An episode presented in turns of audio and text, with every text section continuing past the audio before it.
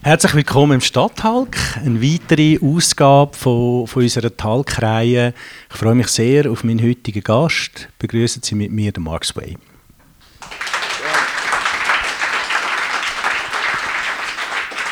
Ich möchte auch die Hörerinnen und Hörer von Radio Stadtfilter begrüßen. Mark Sway, 39, Musiker, Sänger, Gitarrist, Unternehmer, Vater, eine der wahrscheinlich bekanntesten Figuren in der Schweizer Musikszene. Am Zürichsee aufgewachsen, an der Goldküste in Männendorf. Sohn von einem Schweizer und von einer Brasilianerin. Später nachher auf Zürich, jetzt wohnst du in Pfaffhausen und hast, äh, bist verheiratet und hast zwei Töchter im Alter von 7 und 10. Das ist der Max Wey. Ich möchte mit ihm ein bisschen über sein Leben reden, über seine Karriere, über das, was er macht, über das, was er nicht macht, warum er gewisse Sachen macht, warum er vielleicht auch andere Sachen nicht macht. Und ich würde eigentlich gerne mal anfangen mit etwas, wo vielleicht nicht alle Leute wissen. Du bist gestern gerade als Johnny Maroni auf der Bühne gewesen, oder? Erzähl mal, was ist das eigentlich, Johnny Maroni? Weil das ist so eine Seite, die vielleicht nicht alle kennen von dir. Wunderschönen guten Abend miteinander. Es freut mich sehr, da zu sein. Ähm, es ist, glaube ich, die lustigste Seite an mir, der Johnny Maroni. Und zwar, ich bin ja seit vielen Jahren als, als Musiker unterwegs, jetzt seit 15 Jahren gut, mache Alben und das hat auch, das hat immer seine Regelmäßigkeit und auch seine Ordnung. Und manchmal stürzt man oder trampt in so gewisse Projekte rein, wo, wie so ein bisschen die Jungfrau, die zum Kind kommt. Und das war genau so gewesen bei dem Johnny Maroni-Programm. Wir haben ein ganz reguläres Konzert in Olten mit der Band. Gut etwa vier Jahre. Drei, vier Jahre. Und dann hat uns ein Veranstalter gefragt, ob wir, wenn wir am Abend nicht schon in Olten spielen, äh, als Mark Sway, ob, ob wir nicht würden an einem Projekt teilnehmen, das super spannend ist. Ein altes Kino, wo ein einen, einen Weihnachtskalender macht. Und zwar, die Leute kommen um 6 Uhr, sitzen dort drin und, und jeden Tag passiert irgendetwas Neues. Und sie haben keine Ahnung, was auf sie zukommt. Es geht ein bisschen ähnlich wie ich euch heute Abend. Ich habe keine Ahnung, was auf euch zukommt. Und so ist es, dass am einen Tag ein Stepptänzer kommt und am anderen Tag ein Jongleur und am dritten Tag sitzt einfach jemand dort und liest mit so, wenn sie niemand gefunden haben, der kommt. Und so sind wir dort reingestürchelt und haben eigentlich nichts gehabt und gesagt, schau, wenn wir schon etwas machen, dann machen wir etwas Schräges.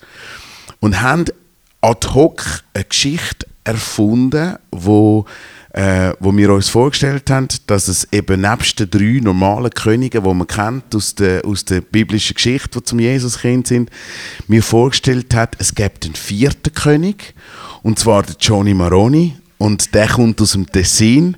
Und weil der nur drei Maronis hat, hat der, der die Geschichte überliefert hat, das so mickrig gefunden, dass der, der einfach ratzfast aus der Geschichte rausgestrichen hat. So. Ich muss euch vorstellen, ja, das ist wirklich so auf der Bühne Johnny entstanden. Maroni Johnny Maroni, das ist einfach wie so dort entstanden. Und dann haben wir gesagt, ja, also gut, also wenn wir das schon mal haben, dann machen wir, dann machen wir auch ein Comedy-Programm. Und es ist einfach, ich finde es manchmal gut im Leben, Zeug zu machen, wo man keine Ahnung hat davon. Und man kann auch sagen, das ist dann weitergezogen worden. Das machst du jetzt eigentlich seither. Hast du es, glaube ich, jedes Jahr gemacht. Und jetzt bist du dann sogar am Humorfestival in Arosa. Unglaublich, oder? Das ist so der Olymp der Comedians, oder? Dort das ist so der jetzt, Ritterschlag. Oder? Das ist wirklich der Ritter. Aber ich weiss eigentlich, am lustigsten war es, wo wir es zum allerersten Mal gespielt haben. Das war ja die Idee im Raum. Gewesen. Und, und, ihr, und die Premiere war im Hechtplatztheater zu Zürich. Und jedes, jeden Morgen, als ich an die Kaffeemaschine gekommen bin, hat meine Frau das Plakat von Johnny Maroni und dem Hechtplatz direkt an die Kaffeemaschine her und hat mich jeden Morgen gefragt, hast du denn jetzt schon etwas? Und ich einfach nichts gehabt, bis etwa zwei Monate vorher. So. Und das ist wirklich auch lustig, dass man das Risiko manchmal muss nehmen und, und, und sich auch muss in etwas hineinstürzen. Und das haben wir gemacht dort. Also du kannst dort auch Seiten ausleben von Mark Sway, die nicht immer so klar kannst ausleben Oder ist das... Äh man hat ja ein bisschen den Eindruck, das ist sowieso ein, ein wichtiger Teil von dir, oder? Also das Spontane, das einmal nicht geplant. Äh, ich habe auch noch mit einem einem Bandkollegen von dir geredet und der hat mir gesagt, also ein Bandkollege, ein langjähriger Mitmusiker, muss man sagen, von dir, und der hat gesagt, der Marc ist eigentlich immer froh, wenn es unplant ist. Äh, er will immer auch Überraschungen. Das scheint ein bisschen Teil von deiner Art zu funktionieren sein. Ist das, ist das so? Ich mag, wenn etwas nicht klappt. Und ich mag, wenn man in eine Situation hineinkommt, wo man improvisieren muss und wo man wahnsinnig gefordert wird. Weil man als Musiker praktisch immer gewöhnt. Das ist wirklich auch, also ich habe wie, wie gemerkt, wenn man, wenn man eine Panne hat oder etwas nicht klappt und man in die Offensive geht und die Leute das merken, dann ich glaube, Menschen verziehen auch, also man verzeiht gerne auch etwas, wo, man, wo, nicht, wo, wo nicht klappt. So. Und ich, ich habe nie Angst gehabt, vor Fehlern zu machen. Ich habe es immer, ich, ich habe es immer charmant gefunden, auch, auch wenn ich etwas sehe und ich merke, hey, es läuft nicht immer hundertprozentig rund. Weil gerade in der heutigen Zeit alles dagegen hebt, oder? Wenn man ein Foto anschaut, dann ist es super retuschiert. Wenn ich ein Foto von mir mit 13 anschaue, da sind wir noch weit weg von Filtern. Das sieht einfach so aus, wie es aussieht. Und es ist schrecklich, wenn man es anschaut. Aber heute sieht alles ein bisschen besser aus. So. Und ich habe gesagt, deine Mutter ist Brasilianerin, oder? Also du bist sozusagen wirklich zwischen zwei Kulturen aufgewachsen. Klar, da in der Schweiz, in der, wo alles funktioniert, wo alles geplant ist, wo die Leute vielleicht eher ein bisschen weniger Risiken eingehen als in Brasilien. Würdest du sagen, das ist vielleicht das Brasilianische in dir, das, das, die, die Risikofreude? Oder hat das nichts mit dem zu tun? Doch, es hat damit zu tun. Ich glaube schon, dass ich... Äh ich für mich einmal versucht, herauszufinden, was ist es denn? So, was, wo, oder man, jetzt gerade wenn man als Sohn von einer Brasilianerin und einem Schweizer ist man in zwei so krass unterschiedlichen Kulturen, dass man sich natürlich sehr wohl Gedanken macht, was macht denn der Hauptunterschied und warum sind denn die Kulturen so, wie sie sind? Und ich finde, für mich hat es wie eine logische Erklärung gegeben, dass schon allein das Klima viel ausmacht. Der, der Brasilianer hat blöd gesagt, das ganze Jahr durch ist es warm, es wächst immer etwas und er kann sich wie leisten, im Moment zu leben. Nur jetzt, Bananen hat es immer und es hat immer etwas zu essen. Und als, als Schweizer ist es wie klar, und ich gehe jetzt hunderte von Jahren zurück, wenn du nicht ganz klar geplant hast und im Sommer nicht Reserven angelegt hast, dann bist du im Winter, hast, hast den Winter wie nicht überlebt. Und ich merke, dass man ganz so einfache Sachen kulturell wahnsinnige Unterschiede machen. So. Und der Teil vom Brasilianer sein und sehr im Moment leben, hat, äh, hat für die Bühnen etwas sehr Gutes. Und als Unternehmer, was ich ja auch bin jetzt oder geworden bin oder auch in die Rolle ein bisschen geschupft worden bin, durch all die Jahre, ähm, dort bin ich glaube gern sehr schweizerisch und plane auch gerne okay. ein bisschen voraus. Das will ich nachher noch, noch sprechen. Ja. Ich möchte mal äh, schnell ein bisschen äh, zurückblenden. Äh, 2003, oder, könnte man sagen, ist so man redet immer von Durchbruch, oder? aber 2003 war sicher so ein Meilenstein. Gewesen.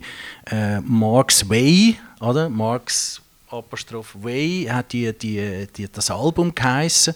Mal CD hat es schon gegeben, ich habe gerade überlegt, ist es eine CD schon gewesen? Mal ja, wir haben schon CDs gehabt. das ist eine CD wir haben sie jetzt nicht mehr, aber jetzt dazu mal Und, und interessant war ja, dass du eigentlich in, in, in Deutschland äh, den Durchbruch geschafft hast. Natural High, ich habe mir das nochmal angeschaut. Grossartiges Video, oder? Man hat das Gefühl, das ist irgendwie viel länger her als 15 Jahre, oder? Der, der ganz junge Mark Sway, der da um ein Bar herumstreicht oder? Du kennst das Video yeah. besser als ich. Ähm, unglaublich, was da passiert ist in diesen, in diesen, in diesen 15 Jahren, wo du, jetzt, wo du jetzt auf der Bühne bist. Äh, du hast natürlich einen Haufen Alben rausgegeben. Das sechste kommt jetzt dann raus im, im, im Frühling.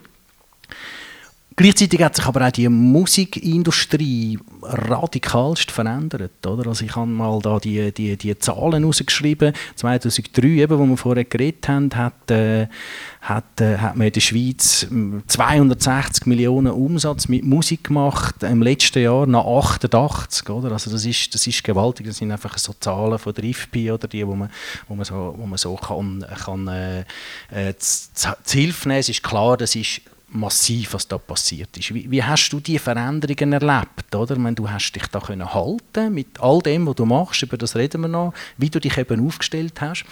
Wie, ist das für dich gewesen? Das hättest du ja dort nicht gedacht vor 15 Jahren, dass sich das so verändert, oder? Also man muss vielleicht schnell für, für die Zuhörer schnell sagen, was die grundlegende Veränderung war. Veränderung war, dass wir eigentlich, oder die Musikindustrie immer gelebt hat von einem Datenträger, von einem physischen Ding. Es ist Platte, Kassette, CD später.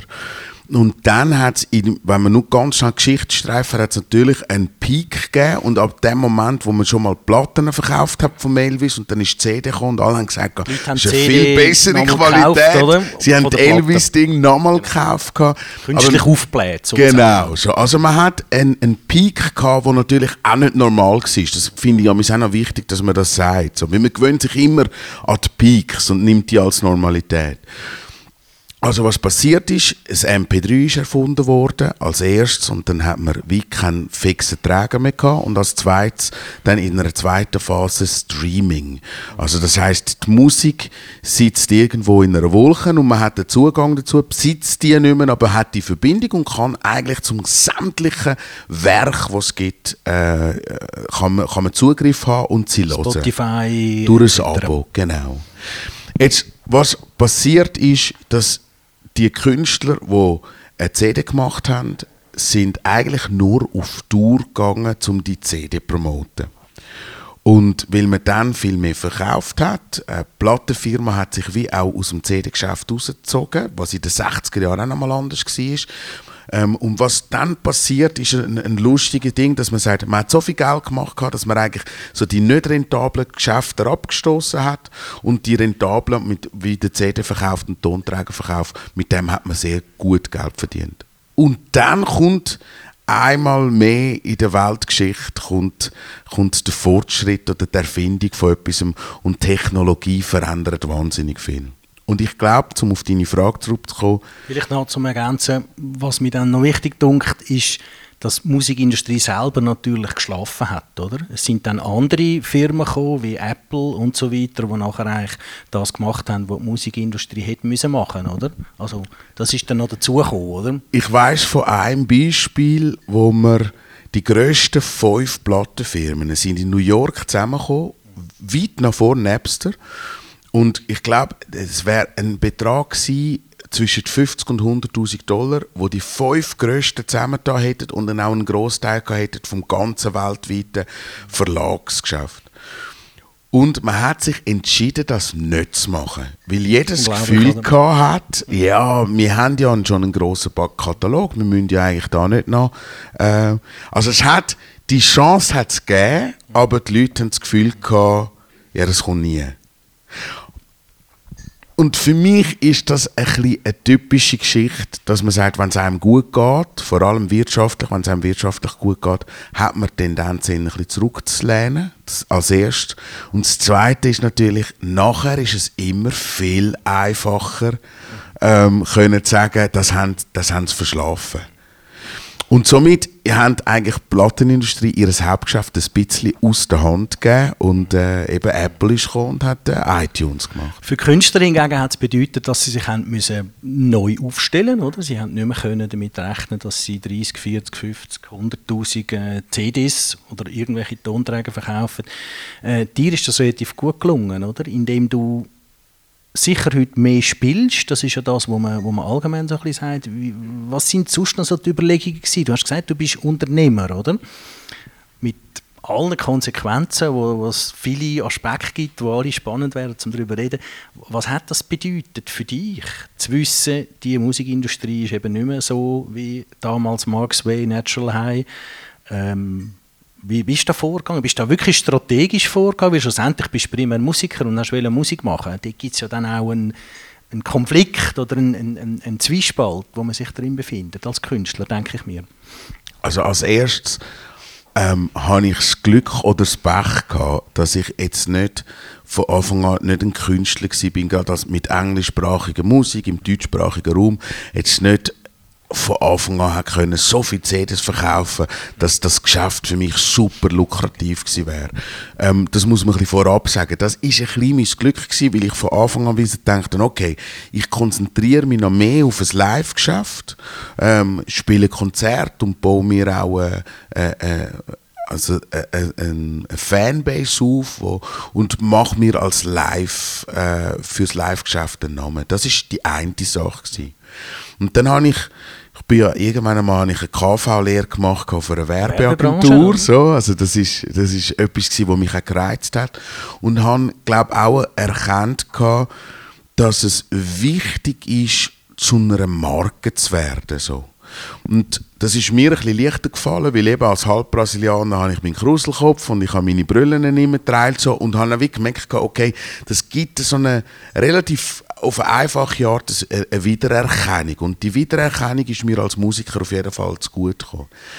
Ich habe es jetzt nicht auf dem Reisbrett konstruiert, aber ich habe eigentlich immer sehr auf den Bauch gelost und habe immer versucht, mich abzuheben oder auch herauszufinden, was sind natürlich, was, gibt, was ergeben sich, was tun sich für Felder auf, wo ich merke, die, die, die entsprechen mir. Und das ist wichtig. Ich habe nicht geschaut, mit was kann ich vor allem Geld verdienen, sondern ich habe immer ich weiß als Beispiel, meine Mama als Brasilianerin und mein Vater, die haben brasilianische Fester gemacht. Und das sind wirklich Fester mit brasilianischer Musik.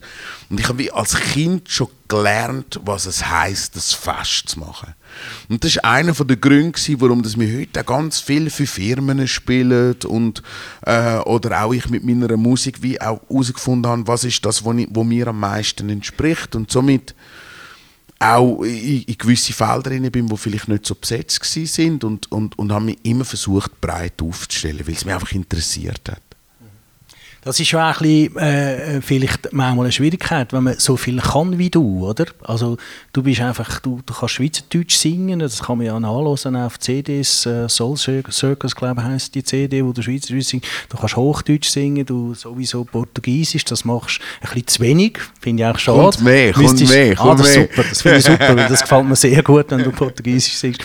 Englisch sowieso äh, und, und auch stilistisch bist du, ist vielleicht auch das Album Soul Circus unglaublich breit, oder? Wirklich wie ein Zirkusprogramm, oder? Und mhm. dort finde ich eigentlich, sieht man alle deine Facetten. Äh, das ist aber manchmal vielleicht auch ein bisschen schwierig, weil man dann gar nicht mehr recht weiss, ja, was will man eigentlich? Ist das auch ein Problem für dich, dass du ein bisschen zu viel kannst? Hey, es ist tatsächlich Fluch und Sagen. Mhm. Und es ist Fluch am Anfang von einer Karriere, weil Kritiker kommen auf dich zu und sagen, der kann sich einfach nicht entscheiden, was er will. Also der soll endlich mal sich selber finden. Und das ist etwas, was mir schwer gefallen ist, weil ich auch möglichst breit ein bisschen ausleben Und es war schwierig, weil du ganz klar aus Marketing-Sicht die Schublade nicht so kannst auftun kannst. Und ich aber, und jetzt kommt der zweite Teil. Der Sagen kommt jetzt, in der, so in der zweiten Hälfte der Karriere. Weil, was passiert ist, ist, dass ich, durch das ich das schon so lange mache, eigentlich jetzt wieder Ruf bekommen habe, hey, der findet sich immer wieder neu und es passiert immer wieder etwas. Also das Gleiche, was man mir jetzt vorgeworfen hat über viele Jahre, heisst man mir jetzt gut. Und es gibt irgendwann wie so einen Punkt, was es drüllt. Und es ist wirklich manchmal so, ich glaube, manchmal muss man einfach genug lang das durchziehen, was man will, oder? Wenn du jetzt die Röhrli-Jeans einfach die nächsten 20 Jahre nochmal drehst, dann kannst du sicher sein, dass sie irgendwann wieder in der Mode ist. Und diese Strategie bin ich gefahren. Ich habe schnell deine Hosen angeschaut, aber ja, genau. Ähm, Way Back Home heisst ja dein Album. Das passt ja relativ gut auch zu dem. Ein Heimkommen, durchaus wahrscheinlich auch im, im, symbolischen Sinn. Natürlich, du bist auf Brasilien, hast das Album in Brasilien aufgenommen. Hat das auch ein bisschen mit dem zu tun, dass das Way Back Home heisst? Was kommt ja im Frühling raus, das Album? Ja, für mich ist es, und zwar lustigerweise auf zwei Seiten ein Heimkommen. Äh, auf Brasilien ist es ein Heimkommen und von Brasilien zurück wieder ein Heimkommen. Also es sind zwei Länder, wo ich, egal wo ich hergehe, ich komme auf irgendeine Art und Weise wieder heim. Und auf der anderen Seite ist es für mich musikalisch interessant gewesen, die zwei Kontinente zu verbinden. Und das ist etwas, was ich versuche, seit ich Musik mache. Und habe gemerkt, dass es in der Theorie einfach ist und in der Praxis mega schwierig zum zum Umsetzen, so dass es ein homogenes Gefüge wird. Und habe ich gemerkt, okay, das eine ist ähm, das, souligen, europäischen, poppigen Songwriting, so, wo mich immer fasziniert hat zum einen. Und in Brasilien ist es die Rhythmik. Ich finde, es ist so, äh, so ein Reichtum an Rhythmen, wo mich eigentlich immer super fasziniert hat. Und die zwei zusammenzubringen, ist eine lange, lange Reise gewesen. Und durch das, dass ich jetzt so ein bisschen das Gefühl habe, ich habe, ich habe zumindest eine Etappe geschafft von dem, äh, ist es für mich auch musikalisch auf eine gewisse Art und Weise heimgekommen. Du bist ja da äh, in, in, Rio gewesen, hast äh, eine Wohnung gehabt, direkt an der Copacabana offenbar und am Morgen sagen wir immer zuerst mal go baden. Äh, ist schon schön, so ein Musikerleben. Hey, es ist mega schön, die Wohnung. Die, die Wohnung ist auch eine lustige Wohnung, so eine typische Rio-Wohnung ganz klein und wenn du hast eigentlich nie gesehen, was für Wetter das ist, weil es nur es ist, gibt so Wohnungen, die sind so, so wie in einem Innenhof, oder? Das heisst, also. du hast müssen, du hast einfach müssen röteln, so, aber du hast recht, so vom Klima her ist es meistens schön.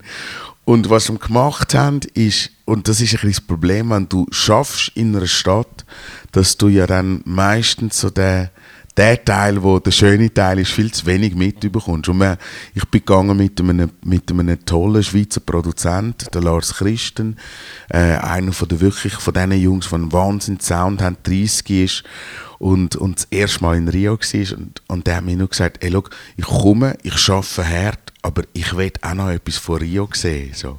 Und das war sehr weise von ihm. Und ähm, was wir gemacht haben, wir sind früher aufgestanden am Morgen, sind von der Copa auf Ipanema gelaufen, der berühmte Strand, von, wo der Girl from Ipanema war und der Showbing sich jeden Sonntag getroffen hat mit dem Niemeyer und den grossen brasilianischen geschlauen Köpfen. Und dort haben wir Kokosnusswasser getrunken und einen Schwumm gemacht. Und es ist einfach ein guter Tageseinstieg. Es war einfach ein super Tageseinstieg. Ja, tatsächlich. Du bist ja auch Kulturbotschafter gewesen, ein paar Jahre vorher, oder, in Brasilien. Ähm, bei den Olympischen Spielen, bei den Schweizer Sportlern, auch bei den, bei den Fußballern im 14. oder WM. Ist jetzt das einfach ein, ein Job gewesen, zum Geld zu verdienen, oder ist da mehr dahinter gewesen? Ich glaube, das ist der Start. Ja, auf, also, du bist sehr präsent gewesen, ja. die Jobs, oder? Also es ist für mich jetzt rein künstlerisch gesehen der Startschuss gewesen. Ich glaube, ohne, also wir haben im 14. für das SRF äh, brasilianische Musik vorgestellt, also dass wir wirklich live gespielt haben, was ein rechtes Wagnis war, weil wir haben in der, im Sport ähm, zur Primetime brasilianische Musik vorgestellt. Und die sind aber so spontan gewesen und die Sportler sind sich das wirklich gewöhnt, weil die wissen, es gibt das Goal nur einmal, du kannst es nicht wiederholen, also musst du die Kamera drauf haben. Und es war toll, gewesen, mit diesen Leuten vom Sport Kultur zu machen. Und zwei Jahre später, sehr wahrscheinlich auch, nicht, ist der, der, der Viva Brasil-Geschichte äh, während der WM nicht unschuldig gewesen, sind die Olympischen Spiele in Rio. Und dort hat man mich eingeladen, um mit der Band ähm, Kulturbotschafter zu sein. Und die Schweiz, und da muss ich die Schweiz wirklich in höchsten Tönen rühmen, ist eines der ganz wenigen Länder gewesen, wo ähm, drei Häuser hergestellt hat, drei schöne Holzhäuser, und das öffentlich gemacht hat. Für die Brasilianer, für die Cariocas. Die können dort herkommen, die haben, glaube äh, eine halbe Million Besucher gehabt, die während der Olympischen Spiele dort sind, das House of Switzerland besuchen. Und ich habe es toll gefunden. Da bin ich wirklich stolz auf unsere Nation, weil man sich offen gezeigt hat und toll gefunden hat. Und am 1. August hat der Herr Schneider-Ammann äh, eine Rede gehalten. Da bin ich nicht mehr ganz so stolz gewesen, aber es, äh, und sehe, wie so eine Brasilianerin mich fragt, ist er Präsident? Und dann sage ich, das sagt zwar der Präsident, aber wir haben noch sieben andere. gut rausgeredet, gut rausgeredet.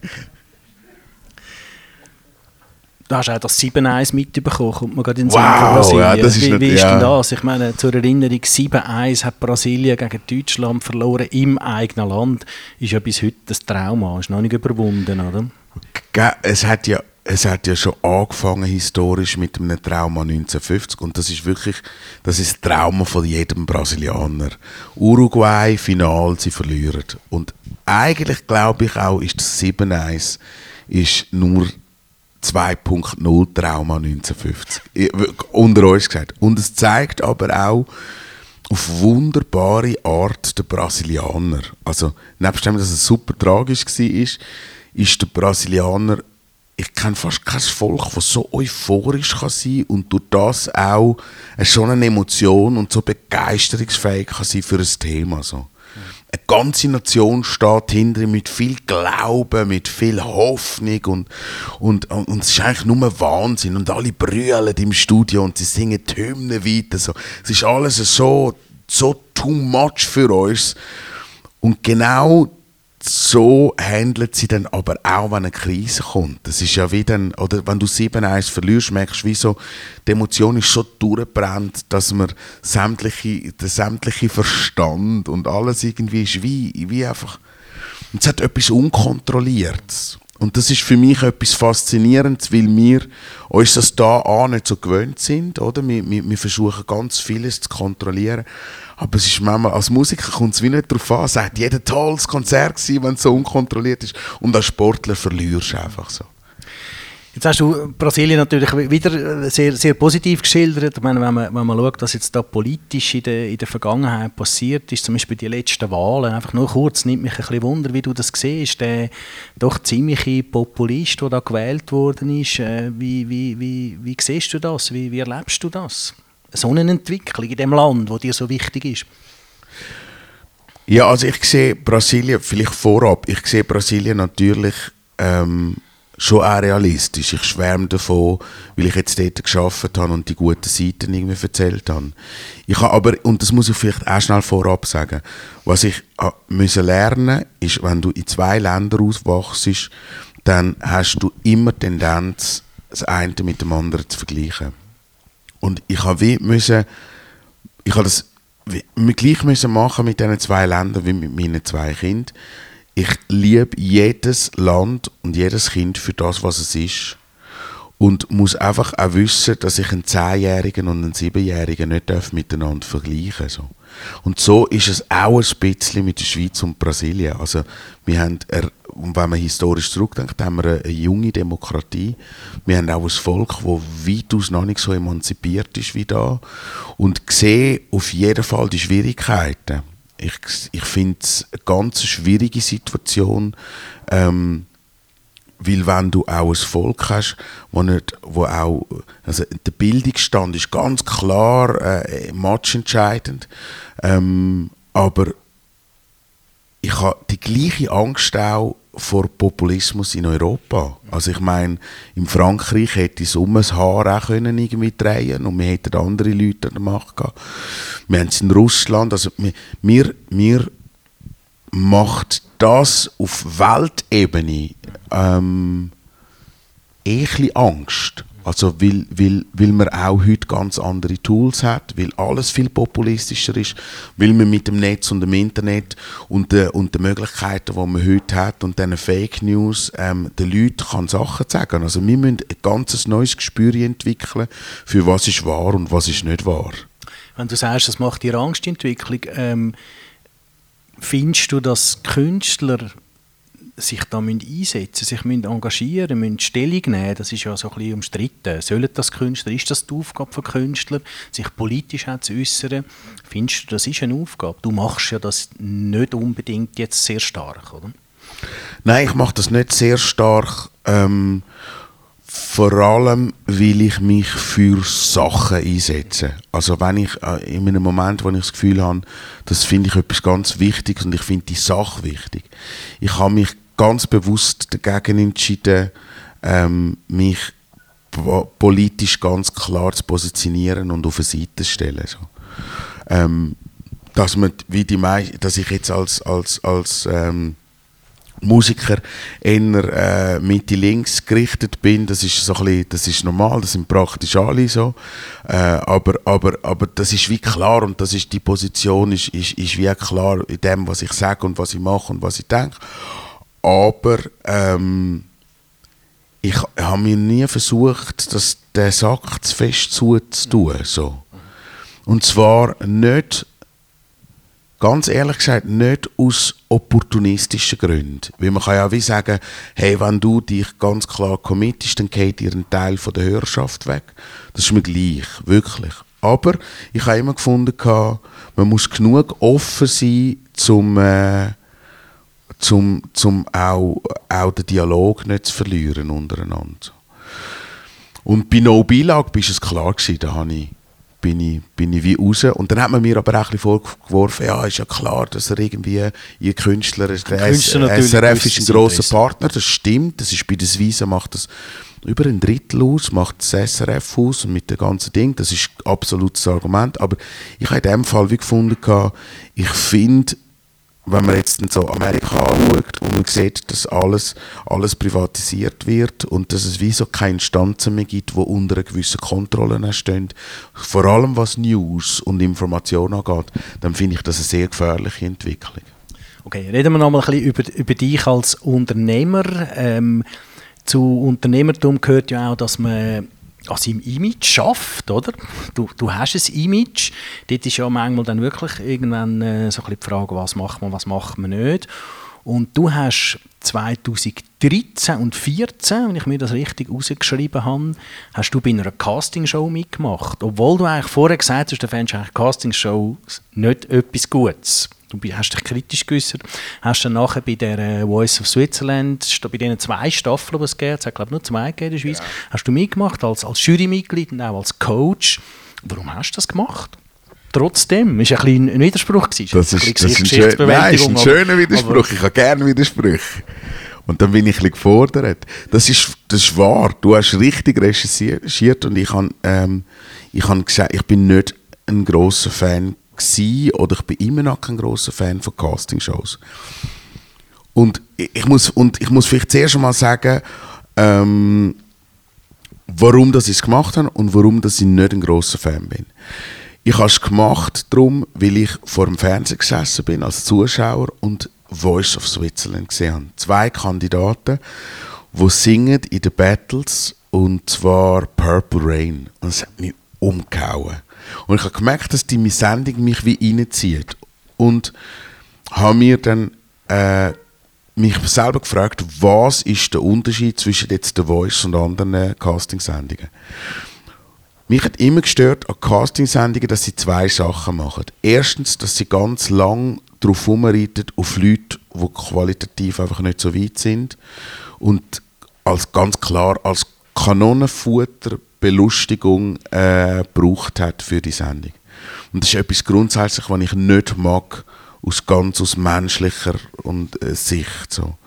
Ähm, habe aber zum anderen auch gemerkt, dass es bei Voice irgendwie anders ist, dass man schon in einem Niveau anfängt, wo, wo ich gefunden habe, ähm, ja, das, das fasziniert. Und ich habe mitgemacht, weil ich auch in die Trainerrolle hineingehen konnte. Also, ich war ja nie Musiklehrer, gewesen, aber der pädagogische Ansatz, dass man Leute sieht, dass man Talent sieht und dass man mit denen arbeiten kann, und das ist auch so, gewesen, das hat mich mega gereizt, so etwas aus den Leuten rauszuholen. Und was wo ich kritisch bin und immer noch bin, egal in welchem Format, ist, dass es am Zuschauer, wie vielleicht aber auch dem, der mitmacht, vermittelt, dass es easy ist, eine musikalische Karriere zu machen. Das ist immer noch der Punkt, wo ich trotzdem, dass ich es mitgemacht habe, sehr kritisch bin. Und habe den Leuten wie so gesagt, hört, ich komme in mein Team, ihr werdet alle besser, weil so intensiv und mit so viel Fachkräften hat noch nie jemand geschafft dort. Aber ich verspreche euch nicht, dass irgendetwas passiert, sondern ihr werdet einfach besser und habt eine Erfahrung. Und ich glaube, ich bin mit den Leuten sehr realistisch umgegangen. Das ist auch die, die Tiziana Golino zum Beispiel, oder, wo, wo gewonnen hat 2014. Die war ja von dir gecoacht. Gewesen. Von der hat man ja nachher nichts mehr gehört. Ich glaube, die ist dann zurück äh, die Lehre fertig machen, wenn ich das richtig äh, in Erinnerung habe. Ja, sie war Gewinnerin. Ähm, schau, das ist auch etwas, was ich mir überlegt habe am Schluss. Oder? Ich habe ich ha mich dann auch ich habe mich dann auch gefragt, was ist es jetzt gerade bei der Voice, weil sie eine sehr berührende Sängerin ist äh, und, und es ist noch witzig, dass es glaube zwei Parallelwelten sind. So, ich kann mir das nicht groß anders erklären. Das erste ist, du hast eine Welt von Musikern, die Musik machen und in Clubs spielen. Ähm, und das ist sehr nah an der Realität. Und du hast eine Fernsehwelt, wo man auch eine Geschichte, wo man berührt wird von einem Sänger, von jemandem, der äh, gutes Handwerk macht. Ähm, und ich habe wie gemerkt, das sind nicht zwingend, die, das sind nicht die gleichen Leute. Also, dass die Leute, die die Fernsehwelt und die richtige Welt oder die Musikerwelt draussen ist, nicht die gleichen Leute. Und dass es häufig nicht übereingeht und dass du nicht eins eins kannst rechnen, dass die Leute, wo, wo, wo dich im Fernsehen supporten, auch an dein Konzert kommen. Übrigens, und da müssen wir gar nicht so weit schauen, ist, passiert genau das Gleiche im Moment in, in einer völlig neuen Welt, die super spannend ist, und zwar die ganze Social-Media-Welt. So. Und da gibt es Leute, die haben 100'000 Followers, ähm, wo aber mit der richtigen Welt, wenn sie Konzert oder ein Programm machen, die nicht eins eins können übernehmen. Es ist wirklich eine, eine Scheinwelt, wo man sich darin bewegt. Und ich finde es super spannend, um das zu beobachten. Und ich finde es ja gerade lustig, weil es so neue Marketing-Tools sind. So. Und es ist so ein bisschen wie, wo das Internet am Anfang angefangen hat. Es gehen gerade alle crazy und alle wollen viral gehen. Und es ist, wie, es ist so wie eine, es ist so wie ein Dollhouse. So. Und das passiert wirklich, finde ich, in diesen zwei Welten ganz extrem. Nochmal zurück zu uns. Es gibt ja Leute, die sagen, das ist sowieso schon von Anfang an klar, wer da gönnt. Das ist alles ein abgekartetes Spiel. Da tut man einfach so ein bisschen, wie wenn das äh, danach wirklich ermittelt würde. Ähm, du kannst es uns jetzt ja verraten, wie es wirklich ist. Du bist jetzt ja nicht mehr dabei. Ist das alles schon klar gewesen von Anfang an? Oder, oder hey, wir haben tatsächlich keinen einzigen Kandidat gesehen. Also das heisst, ähm, wir haben in Kreuzlingen aufgenommen man hat die Kandidaten ja im Vorfeld castet, dass man das Niveau kann heben und dass wir wirklich einfach die besten Leute haben. Und dass es uns schwerfällt, mit uns müssen zu entscheiden am Schluss für ein Team von zehn Leuten. Und dann sind wir verkehrt auf dem, äh, auf dem, auf dem Stuhl gesessen. Und die Kandidaten, meistens hat man es gehört, hinten reinlaufen und Frau hat, bei der Frau hat man die Stöckis gehört, die dann über, äh, und dann hat man gemerkt, okay, das ist jetzt eine Frau und manchmal hat man auch gehört, wie eine Gitarre eingesteckt worden ist. Und dann haben die gesungen. Und ich sage dir, wir, die so visuell gesteuert sind, das ist richtig heavy, eine Entscheidung zu nehmen, ohne dass du etwas siehst. Und es ist eigentlich auch das Geheimnis von dieser Sendung. Irgendwann einmal wird es so ein bisschen wie auch andere Castingsendungen. Aber das ist die Magie von dieser Sendung, weil sie einen Aspekt mehr hat, dass du sagst, du urteilst über jemanden, ohne dass du ihn siehst. Und das ist echt etwas, wo wir uns nicht gewöhnt sind. So. Und es ist egal, was du bist und wie du aussiehst, so, du singst und es berührt dich, das berührt dich nicht. Also alles mit rechten Dingen zu. Wirklich, kann ich also ja. sagen. Gut, ich würde es jetzt, ich würde jetzt ist es bei 3 Plus, jetzt könnte es zugeben, so, es ist nicht so gewesen. Ich habe gerade, ich habe gerade noch fragen, jetzt kommt es ja dann wieder, oder? Bist du jetzt da wieder dabei? Bist du angefragt worden oder, oder hast du hast schon zugesagt oder, oder hast du gesagt, das ist jetzt gelaufen? Ich habe weder zugesagt, aber das hat auch ein bisschen damit zu tun, dass ich nicht hast, angefragt worden bin. Du hast, ah, Ich habe noch nicht zugesagt, weil ich nicht angefragt worden bin. Ähm, Würdest du zusagen, du hast angefragt werden? Hey, ich habe es zweimal gemacht und es war wirklich toll. Gewesen. Ähm, ähm, jetzt wechselt der Sender. Ich habe, nein, also ich glaube wirklich, wenn, jetzt, wenn heute die Entscheidung da wäre, dann äh, nein. Wenn die mir würden sagen, dass alle vier dabei sind, würde ich sofort zusagen. Weil also mit dem Stress, Stress Steffi Heinzmann und äh, Philipp Fankhauser. Ich sagte, das ist toll gewesen. Also vor allem die, die Steffi ist heute noch ganz, ganz eine enge Freundin von mir eine von den wirklich engen Freunde, die ich habe im Musikgeschäft und der Philipp genauso und das Rest sehe ich leider viel zu wenig, aber, aber das ist wirklich, da sind vier Leute zusammengewachsen so. und, und das wäre, also wenn die drei dabei wären, sagen wir machen es alle nochmal, hey, ich würde sofort allein schon wegen ihnen das irgendwie nochmal machen. So. Okay. Etwas anderes, was du gemacht hast, Art on Ice.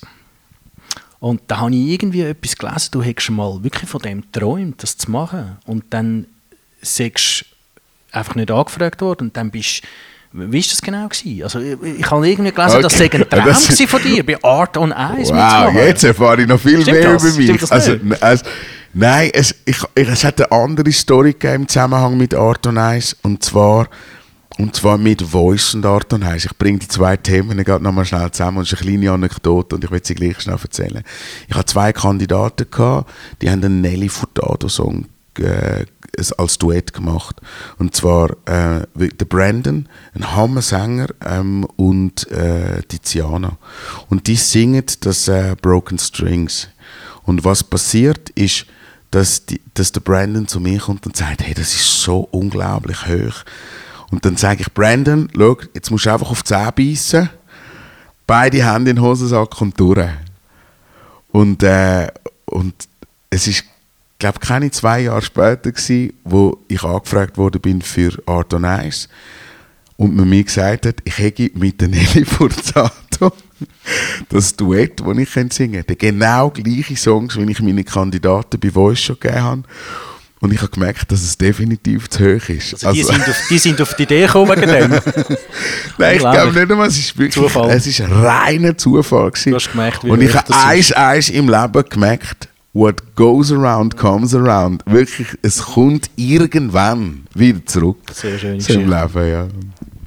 Du machst aber auch Sachen, die wo, wo weniger spektakulär sind als Art on Ice. Ähm, ich glaube, schon das zweite Mal hast du Konzert für Gehörlose gegeben, im Herbst 2018, im September, in dem Gehörlosdorf Turbental ist ein Konzert von dir, es waren auch andere Künstler, gewesen, in Gebärdensprache übersetzt worden. Was ist das für eine Erfahrung? Gewesen? Das ist super berührend und sehr wahrscheinlich für mich ganz persönlich, so fürs Herz, eine der spektakulärsten Geschichten in diesem Jahr. Und zwar ähm, ist es ein Konzert, das man macht, ganz normal mit der Band und auf der Seite steht ein Übersetzer, also jemand, der das komplette Konzert auswendig gelernt hat und in Gebärdensprache übersetzt, was du gerade singst. Und meine erste Frage ist gerade mal gewesen, ja, aber die hören ja das nicht, sondern sehen das nicht, aber sie spüren, also dass gerade Menschen mit Hörbehinderung natürlich die Bass und so spüren und, und auch Musik spüren auf eine sehr physische Art. Und äh, auch da gibt es eine Anekdote, wie zwei Leute, also ein Bärli, beide beide äh, mit Hörbehinderung äh, im Publikum sitzen und er redet mit ihr in Gebärdensprache und sie macht bist ruhig, ich will zuhören. das habe ich sehr witzig von gemerkt, das sehr sind schön. die gleichen Pro Probleme. Und für mich hat das wie geholfen, dass ich, weil ich Musik immer sehr physisch erlebt habe. Ich bin, meine Mama ist Perkussionistin, ich habe immer, ich habe immer, Musik und Bewegung ist immer eins gewesen. Und das ist für mich einfach faszinierend gewesen, so nah an den Leuten. Ich bin schon lange nicht mehr so nah an einem Publikum gewesen, wie dort in Turbetal. Ist das etwas, was du wieder wirst machen oder ist das noch, Sofort. Ja, würdest du sofort wieder machen? Sofort. Also ich, ich weiß, dass es für die, die das übersetzen, ist etwa 100 Stunden Arbeit für ein 75 Minuten Konzert. Also es ist richtig viel, viel Aufwand. Ähm, und ich finde es einfach toll, dass, dass Menschen das machen. Und es braucht Menschen, die ohne Profit und, und einfach für eine gute Sache Sachen machen. Und ich glaube, das tut auch den Menschen gut, die das wo man macht. Kannst du noch, kannst du noch etwas in Gebärdensprache? Hast, hast du etwas hey, ich kannst du ja etwas ein, zeigen? Ich habe ja einen Namen. Also es gibt einen Namen für Mark Sway. Es gibt eine Gebärde für Mark Sway. Kannst du das Und ich zeigen? kann euch das zeigen. Die ist so. Grossartig. Kein Witz. Das ist meine Gebärde. Wer hat das herausgefunden? Hey, ich, das, also wenn, wenn man mit jemandem schafft oder auch eine Person, eine öffentliche Person wird, dann gibt es, dass, äh, dass es dass jemand irgende, äh, und ich weiß nicht, was der richtige Ablauf ist, so, aber es gibt für mich äh, eine Gebärde für die Zuschauer am Radio. Ähm, das ist wirklich mit beiden Händen so eine Afro-Frisur äh, symbolisiert. So. Also es gibt eine Mark Sway-Gebärde. Jetzt, wo ich die Haare geschnitten habe, wird es ein bisschen kompliziert. verändern? Wie könnte, wie könnte das aussehen? Äh, ich glaube, oben so wie vorher und auf der Seite mit einer kleinen Schere. Sehr gut. Ich will noch ein Thema ansprechen, wo, wo dir sicher wichtig ist, äh, äh, deine Schwester. Oder? Mhm. Weil das ist irgendwie, äh, glaube ganz eine spezielle Beziehung, die ihr habt. Carmen, früher hat sie glaube mal Mia sich genannt, ja, genau. oder? Jetzt nennt sie sich Carmen. Weil Car wir ihr als Kind gleich Mia gesagt okay. haben, so, und dann ist die Abkürzung von Carmen. Sie ist ja eigentlich fast immer dabei. Also mindestens in deiner, in deiner äh, Max Way and Band ist sie dabei als Background-Sängerin. Äh, wie, wie ist das, so nah mit der Schwester zu sein? Warum ist sie so wichtig? Warum ist Familie so wichtig für dich? Ich würde mal so fragen. also ich bin als Sternzeichen ein Krebs, denen sagt man nach, dass sie sehr familiär sind und dass sie auch äh, Harmonie und Nähe brauchen und so ein Umfeld brauchen. Und wir haben aber seit wir eigentlich Kind sind immer sehr, sehr eine nahe Beziehung zueinander. Und äh, Carmen ist faszinierend wie sie gesagt hat, sie wäre die Krankenschwester, als zwölfjähriges Mädchen. Sie wäre die Krankenschwester und dann schaffe sie ein paar Jahre auf dem Beruf und nachher werde sie Schauspielerin. Und es ist witzig, die ist dann irgendwie 19, 20 geworden, dann hat sie ihre Krankenschwesterausbildung gemacht und sie, zwei, drei Jahre später hat sie sich beworben für die Schauspielschule in Hamburg und ist angenommen worden und hat das so durchgezogen, so einen, so einen Plan, der mich echt heute fasziniert, wie so ein zwölfjähriges Mädchen weiß, was sie will. Und ähm, was wir aber immer gemacht haben, ist, dass wir daheim gesungen haben und wo es darum gegangen ist, ähm, dass ich eine Backing-Sängerin brauche, ähm, ist eigentlich meine Frau auf die Idee gekommen und hat gesagt, hey, frag doch mal deine Schwester, ob sie das machen will. Und sind sie da, seit jetzt dann auch gut 13 Jahre zusammen unterwegs und sie ist immer als Geschwisterte fest an meiner Seite. Und das ist halt etwas wahnsinnig, ähm, was kann man das sagen? Es hat etwas wahnsinnig Schönes, so jemanden haben, der so nah ist, gerade in einer Welt, wo, nicht, wo, wo ja manchmal auch so einen leicht künstlichen Aspekt hat. Und wir sind in der Band sogar zwei geschwisterte Paar, auch der Bassist und der Pianist. Äh, Simon und Manuel Winiger genau, sind auch Brüder. sind auch Brüder und, und es gibt ein spezielles Ding, so man geht sich auch, manchmal rauft man sich auch und es ist lustig, wie Geschwister die auch anders miteinander umgehen. Aber, Aber dann hast du das Problem, wenn mit dem Bassist das Problem hast, du auch mit dem Pianist das Problem, oder? Hey, ich glaube, man muss mehr schauen, dass die zwei das Problem haben miteinander. Das ist bis jetzt, wir haben noch nie wirklich, also, aber die, die geben wirklich, die geben sich so, so wie sich zwei Brüder einander so, ähm, Buben, Mädchen sind noch mal ein bisschen anders, aber die zwei Jungs, die können wirklich, der eine sagt, aber du bist so ein Depp und so. Also, und das ist ein bisschen deftig, ich will das jetzt so nicht, aber das ist einfach lustig. Es ist wirklich lustig zum Zuschauen.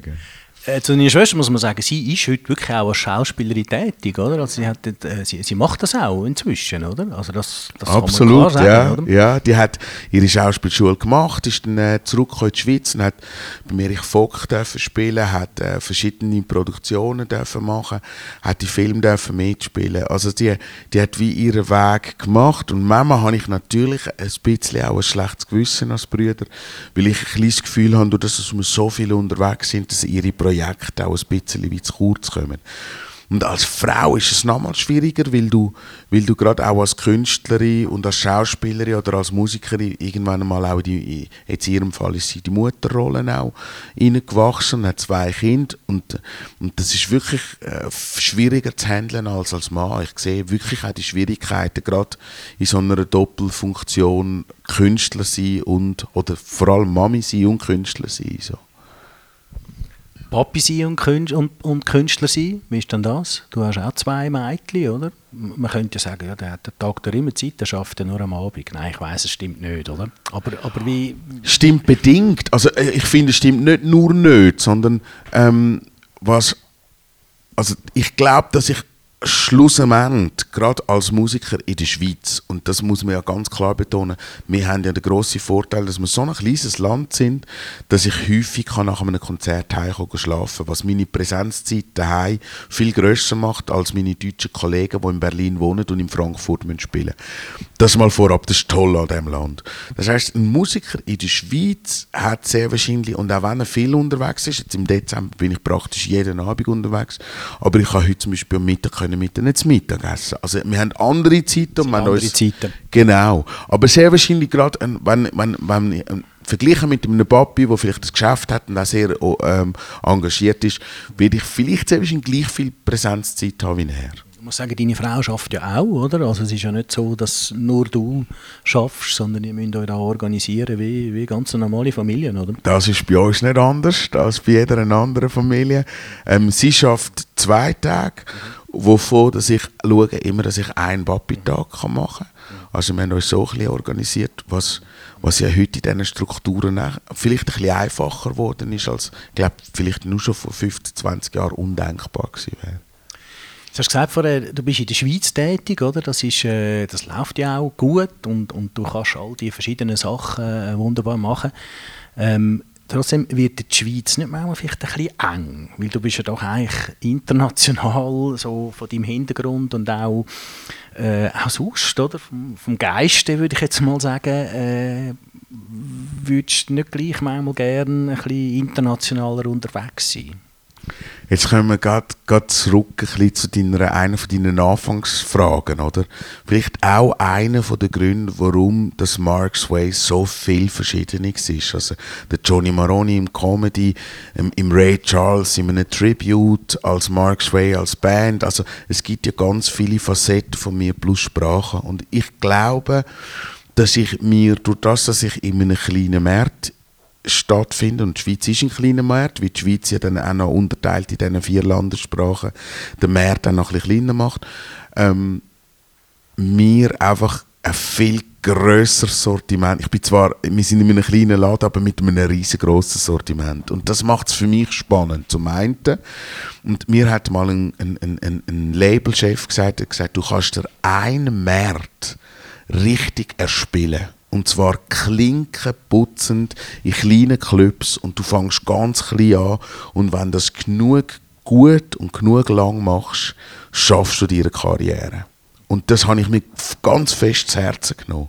Und ich habe abgesehen, dass ich einfach einen Kometenstart hatte mit einem riesen Label und mit viel Geld und noch in der Hochzeit von der, von der Plattenindustrie, habe ich ganz kleine Schritte über ganz lange Zeit gehen. Und darum gibt es mich, glaube ich, auch immer noch nach 15 Jahren. Also ich habe mich ein bisschen arrangiert und immer natürlich auch gespienzelt mit dem, mit dem Ausland. Dass ich aber in diesem Land wie so erfolgreich bin über die Jahre, hat es mir auch ein bisschen schwerer gemacht, zum einen im Ausland irgendwie, weil du wirklich wieder einen Markt, und das weiß jede Marke, also ich bin dabei gewesen, wo Rivella als Beispiel äh, versucht hat, den deutschen Markt zu erobern und ich durfte auch äh, ähm, die, die Kampagne verfolgen. Ich durfte in Hamburg spielen für sie und es ist selbst für eine Weltmarke oder auch mit einem super Produkt mega schwierig, sich in einem neuen Markt können zu etablieren, weil A, niemand auf dich gewartet hat und B, du eine grosse finanzielle Kraft musst haben. So. Man könnte sagen, Brasilien wäre naheliegend, aber ist vielleicht ein schwieriger Markt. Ist naheliegend und ist für mich vor allem ein Herzensmarkt. Es ist naheliegend, weil, weil ich mir immer so überlege, wenn es einen amerikanischen Schwinger gäbe, der dunkelhütig ist und in die Schweiz käme. es, gibt, es gibt einen dunkelhütigen Schwinger. Schwing, äh, der wohnt aber im Welschland, genau. Ja, ja, ich habe ich hab einen Doc gesehen über ihn. Ja.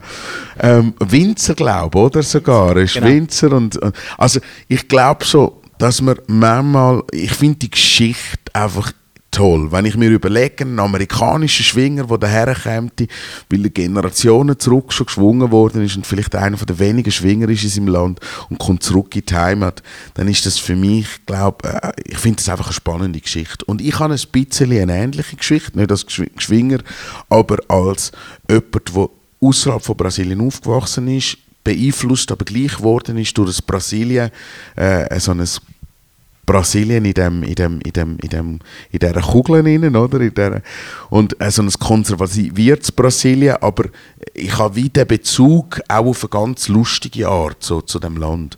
Und ich finde die Geschichte spannend und darum ist es für mich durchaus wirklich ein Thema, mit dieser Geschichte auf Brasilien zu gehen. Wir versuchen das, das will ich wie noch schaffen. Das ist eines von diesen grossen Zielen. Sehr schön. Ich, äh kommen schon langsam ein bisschen Richtung Schluss. Ich würde gerne noch äh, die Runde sozusagen öffnen und, und Sie fragen, ob Sie Fragen an Mark Sway haben. Wir bitten nicht alle aufs Mal reinzurufen, sonst sind wir überfordert.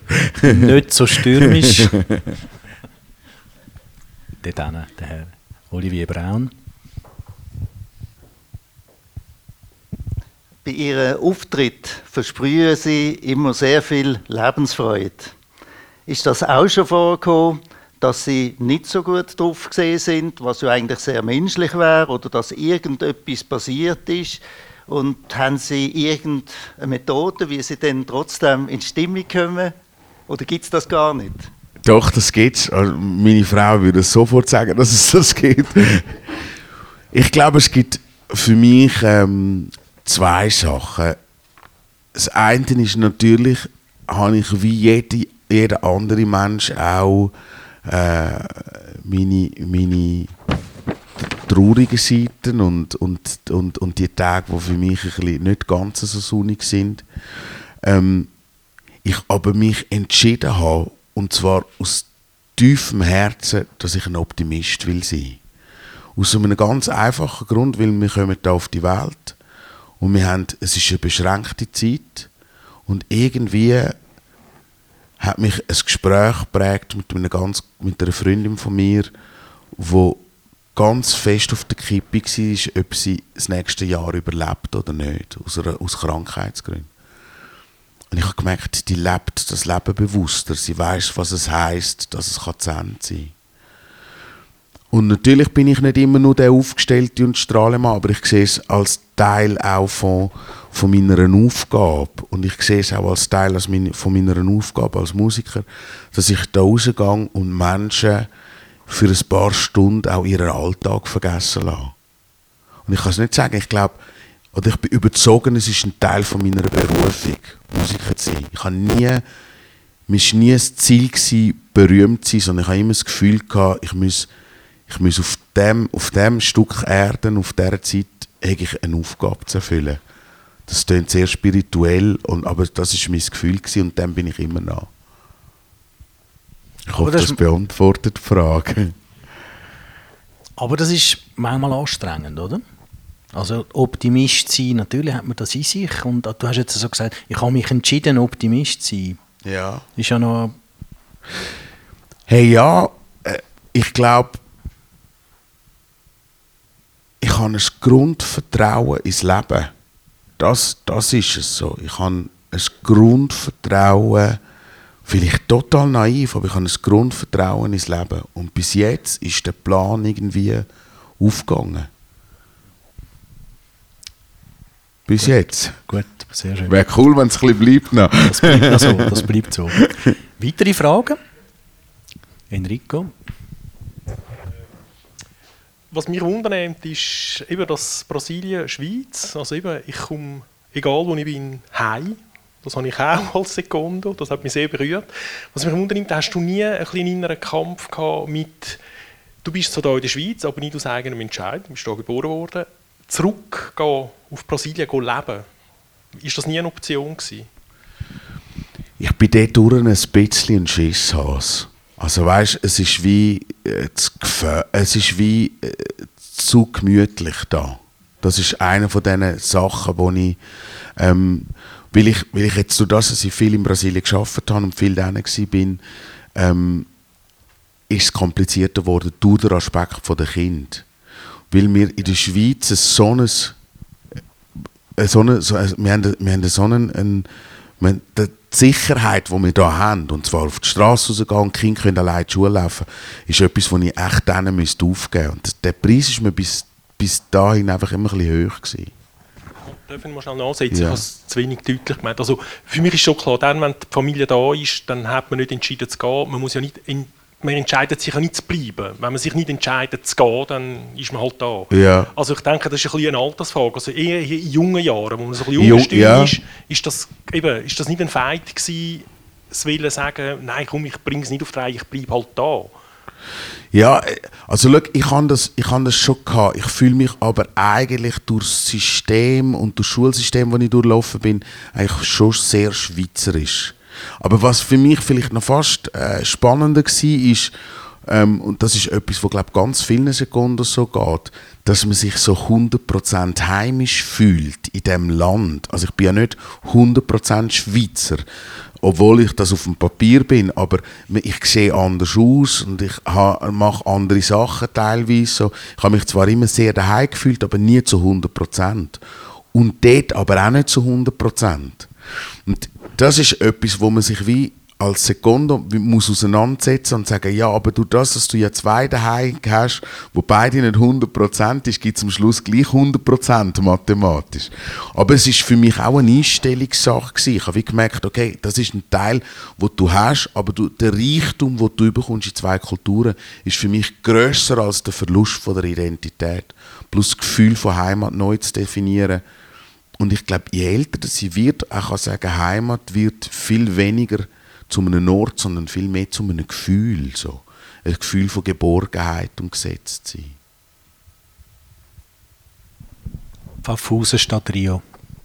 Hey, ja. heute, heute kann ich unterdessen ein bisschen beides machen. Und das ist, äh, das ist vielleicht auch die Freude von einem Musiker. So, ähm, ich finde, was manchmal fast schwieriger ist als Musiker, ist, dass du immer wieder dich musst trennen so. Und, und, und, und die Leute, oder? Ich bin in einem Taxi gesessen und dann sagt die Taxifahrerin so, ja, aber für ihre Frau ist ja das ja auch ein Zeichen, sie sind ja die ganze Zeit unterwegs. Und dann habe ich gesagt, ja, aber für den, der geht, ist es immer schwierig, weil man immer das Gefühl hat, man sagt der, der Familie verlässt. So.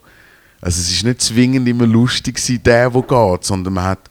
Und ich muss wirklich sagen, das Tollste an meiner Frau überhaupt, nebst dem, dass sie einfach ein wunderbarer Mensch ist, die hat mir nie das Gefühl gegeben, ich gehe und verlöche sie und sie warte auf mich, sondern sie hat immer mir die Möglichkeit gegeben, zu gehen und komme wieder heim, so ohne die Schuldgefühl. Das, mit diesen Gefühlen umzugehen, habe ich schwieriger gefunden, so wenn man so zwischen zwei Nationen oder auch als, als Musiker viel unterwegs ist. Weitere Fragen? Deborah? Ähm, du hast die sozialen Medien auch angesprochen, ähm, dass man dort eigentlich einfach muss sein und irgendwie dort überall auch noch eine Präsenz markieren. Wie gehst du mit dem um? Hey, ich bin ja schon älter Generation Musiker, oder? Wenn ich jetzt äh, bin letzte Woche mit dem Nemo unterwegs gewesen, und ich könnte schon fast am Nemo sein sein. So. Also, was wir nicht sind, wenn wir unterwegs sind, wie dann habe ich das Gefühl, ich sei jünger als er. also im Kopf manchmal. Ähm, das heißt, für die Generation Musiker in meinem Alter ist es wirklich etwas, was wir haben müssen lernen. Wir haben das nicht gehabt. So, Anfangskarriere hat es das nicht gegeben in dieser Form. Und es ist je länger, je stärker geworden. Was sich extremst ähm, verändert hat, ist, dass man extrem viel Zeit muss investieren, wenn man das gut machen will. Also wenn man wirklich Social Media richtig gut machen und man ja nicht ein Digital Native ist, oder? Das sind so die ganz Jungen, die mit dem aufgewachsen sind, die, die nennt man Digital Natives. Und ich glaube, ich, ich habe eine 22-jährige Promoterin, die denkt, die schaut mich immer so an und dann denkt sie, oh, wie kann man so langsam sein auf dem Handy schon, oder? Also ich spüre schon, dass das so äh, ein, ein, ein, schon, schon dort ein Generationenwechsel ist. Ich finde es für uns eine rechte Herausforderung. Weil was passiert ist, wir verkaufen zwar immer weniger, und ich will betonen, dass ich mich nicht beklagen will, aber wir verkaufen immer weniger mit, an, an, Musik, obwohl das Musik noch nie so, es ist noch nie so viel Musik konsumiert worden, aber es ist noch nie, hat noch nie so wenig also monetären Output gegeben. Bei Musik Geld gezahlt worden dafür. Aber es wird immer mehr verlangt innerhalb von einer Karriere, wo es manchmal schwierig ist, sich auf zu fokussieren auf das, was man irgendwie machen will. Also die Gefahr, dass man sich verliert, auch als Musiker ähm, in, der, in, der, in dieser digitalen Welt ist, ich glaube, das ist der Anspruch, das ist jetzt im Moment der Challenge für eine komplette Gesellschaft. Also, und ich, ich, ich finde es toll, aber ich bin auch kritisch gerade dem gegenüber, weil ich, weil ich merke, zum einen auf Insta wird einem die ganze Zeit vorgegeben, vorgaukelt, was es für ein, tolle, was es für ein tolles Leben ist. Und es ist so eine Plattform ein von Neid, wo, wo wie du schaust immer zu, wie andere Leute ganz tollen Orten in der Ferien sind. Wir müssen echt ein bisschen lernen, damit umzugehen. Und ich vergleiche es manchmal, ich weiß, es gibt glaube ich so eine man hat geredet von so einer Eisenbahnkrankheit, weil, wo, wo die Eisenbahn aufgekommen ist, sind die Leute wirklich krank geworden, in Anführungszeichen, weil sie sich nicht gewöhnt waren, so schnell, äh, so schnell zu reisen. So. Und ich glaube, das ist auch das, was ein bisschen bei uns passiert. Wir müssen auch in Sachen Reiz äh, und Social Media und das, was, wir müssen wie auch ein bisschen lernen, mit dem umzugehen. Die jungen Leute schauen mich an und sagen, was erzählt der alte Mann jetzt? Aber ich glaube wirklich, eine, eine, neue Generation geht schon anders damit um. So. Gibt es weitere Fragen?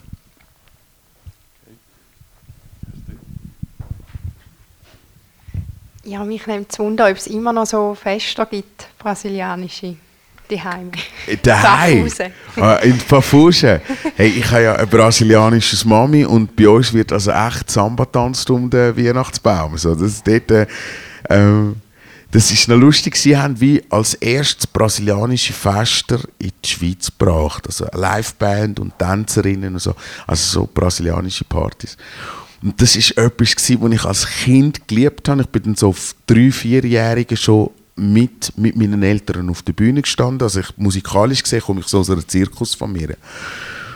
Und ich bin schon lange nicht mehr so an einem richtigen brasilianischen Fest gewesen, also mit rein brasilianischer Musik. Ich glaube, es gibt es auch weniger als früher.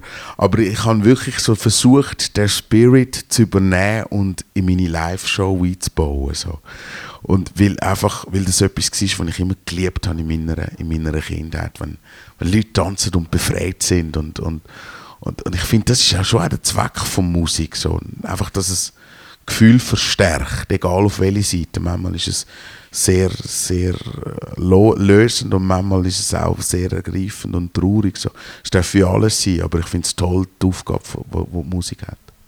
Wir haben jetzt natürlich eine Einladung äh, an eine brasilianische Party bei dir daheim in Pfaffhausen erwartet, gell? Hey. aber hey, also, gut, wir kommen dann ans Konzert. Bras ein brasilianisches Fest läuft ja so und das ist wirklich, ich muss vielleicht schnell ein brasilianisches Fest organisieren äh, oder erklären. Haben wir noch schnell Zeit, um das brasilianische ja. Fest zu erklären? Ein Schweizer Fest läuft folgendermaßen. Man überlegt sich, wann hat man das nächste Mal einen runden Geburtstag? Worauf dass man dann sich entscheidet auf der runde Geburtstag und dann wird weit vorher ein Save the Date rausgelassen und dann kommt ein ganzer Stab, wo das Fest organisiert. Weil man den Anspruch hat, das perfekteste Fest zu machen, was es überhaupt gibt. So. Das ist sehr anstrengend. Der Brasilianer im Gegensatz der sagt einfach weiter, dass es ein Fest wird geben bei sich daheim und sagt den Leuten, sie sollen Zeug mitnehmen. Und der Anspruch für ein Fest ist eigentlich gleich null. Es hat Musik, die Leute werden tanzen, es muss Fleisch haben und Alkohol. so. Und das ist so lustig. Ich habe gemerkt, ein Fest geht so viel einfacher und das kann man aus der, von den Brasilianern echt lernen, wenn man keine Ansprüche hat und nicht nur als Gast, sondern vor allem als Gastgeber. So, dass wir wirklich nicht den Anspruch haben, einen perfekten Abend machen, weil die sind eingeladen, die sollen kommen und sich selber ein gutes Fest machen. Und wir haben immer das Gefühl, wir, haben, wir müssen die Verantwortung tragen für die Menschen, dass, sie, dass man ihnen ein gutes Fest bietet. Und das ist wirklich das, was ich immer wieder als Schweizer muss ablegen. Und jetzt somit habe ich wie eine Einladung gemacht für alle, die mal im Verfusen sind, dass sie bei uns daheim können, das Fest machen Sehr gut. Das nehmen wir gerne, das mit. Ich möchte dir noch eine letzte Frage stellen und zwar äh, ist vielleicht eine, die du gar nicht kannst beantworten, aber du hast ja gerne Überraschungen und Herausforderungen und darum mich nimmt einfach Wunder, wenn ich jetzt so ein bisschen mich mehr befasst habe mit, mit dem, was du machst die letzten 15 Jahre wo geht das noch an, oder? Also wie entwickelt sich der Mark Svena? Natürlich, jetzt mal gespannt auf das neue Album. Was hast du das Gefühl, wie, wie tönt der Mark Sway in 20 Jahren? Hast du da eine Vorstellung? Hey, ich habe glaube vor drei Jahren schon nicht gewusst, wie er im neuen Album wird, äh, wird tönen. Ich, ich, was glaube für mich immer wichtig war, ist, ist dass ich ein Fluss bleibe, dass ich im Fluss bleibe und mit einem Fluss irgendwie immer weitergehe. Und das manchmal sehr zum Leidwesen von meiner Plattenfirma, weil immer natürlich, wenn ein Moment lang etwas sehr erfolgreich geworden ist, haben die gesagt, das machen wir nochmal und das ist also auch verständlich aus unternehmerischer Sicht bin ich immer ein bisschen kamikaze gewesen. Ich bin immer der populären Musik treu geblieben, aber was, ich habe immer versucht, äh, wieder Neues zu machen. So. Und die Bewegung ähm, ist für mich super spannend gewesen und aus unternehmerischer Sicht, gerade als Partner von mir, nicht immer so ganz einfach, weil, man dann, weil, man, weil es immer ein bisschen eine, eine Wundertüte war. So. Ich hoffe, dass das weitergeht, dass der Mark Sway auch in zehn Jahren nicht eine Coverband wird von sich selber. Das ist, glaube ich, etwas, was ich immer so versuchen zu vermeiden und, und das Leben uns noch vieles bringt und dass es immer wieder neue Türen gibt und dass es aufgeht und, und dass wir die können können, dass es auch irgendetwas anderes wieder gibt, auch in zehn Jahren. Sehr schön, da freuen wir uns drauf. Übermorgen bist du in Winterthur. Jetzt ist aber äh, Bad News, dass das ausverkauft ist, gell, das Konzert. Ja, ist furchtbar. Du spielst im Casino-Theater mit, dem, äh, mit dem James Gruns, William White und, und einem Haufen anderen spannenden Leuten. Aber es ist ausverkauft. Kann man gleich noch irgendwie probieren, sich reinzuschleichen? Oder, oder was, was ratest du da? Hey, man, kann, man, kann, man kann nur noch hoffen, dass eine schöne Magen-Darm-Grippe rumgeht und viele nicht kommen können und du nicht betroffen bist davon. Hey, es tut mir, ich entschuldige mich schon, es tut mir wirklich leid. Das ist, das ist auch so eines von diesen Projekten, die einfach zusammengekommen ist. Wir haben eine Anfrage bekommen für eine Unplugged-Geschichte und wir sind alle in der gleichen Agentur bei Kata Music wo der Willy White, der James Grund, der Hendrik Sackle äh, und der Timmer war, was ein toller Geschichtenverzähler ist. Und dann haben wir gesagt, weißt du was, anstatt dass wir da einfach ein Unplugged-Konzert machen, wir machen doch all eins.